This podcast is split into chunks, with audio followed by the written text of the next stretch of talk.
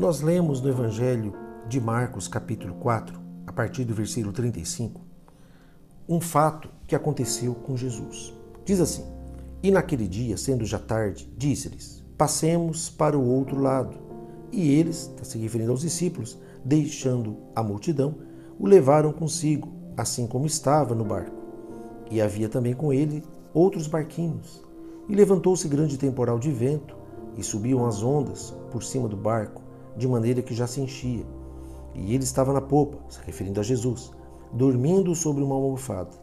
E despertaram, dizendo: Mestre, não se te dá que pereçamos?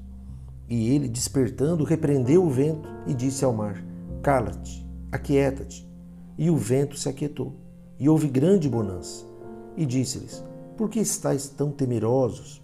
Como não tendes fé? E sentiram grande temor e diziam uns aos outros: Mas quem é esse que até o vento e o mar lhe obedecem? Olha aqui, ensinamento do Senhor Jesus.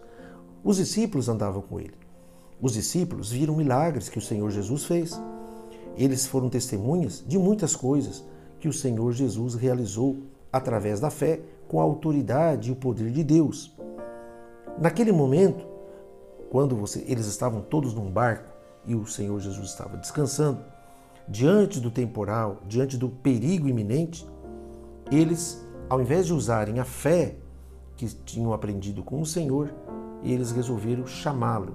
Eles resolveram, é, ao invés de utilizar a própria fé, despertaram Jesus.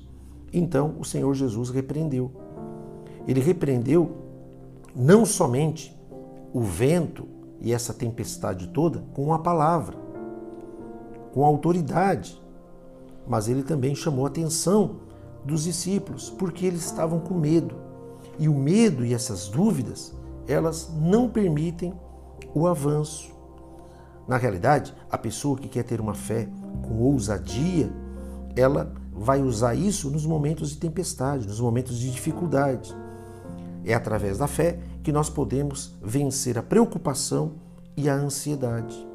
É por isso que nós precisamos, no momento de batalha, no momento de aflição, nos lançar completamente aos cuidados do Senhor e também, com fé, utilizar todos os recursos que Deus nos dá, toda a autoridade que Ele nos deu para repreender o mal e avançar rumo aos nossos objetivos, rumo àquilo que desejamos, porque a vontade de Deus, que é soberana, vai prevalecer. Com certeza, o que devemos fazer é viver pela fé e lançar fora todo o medo.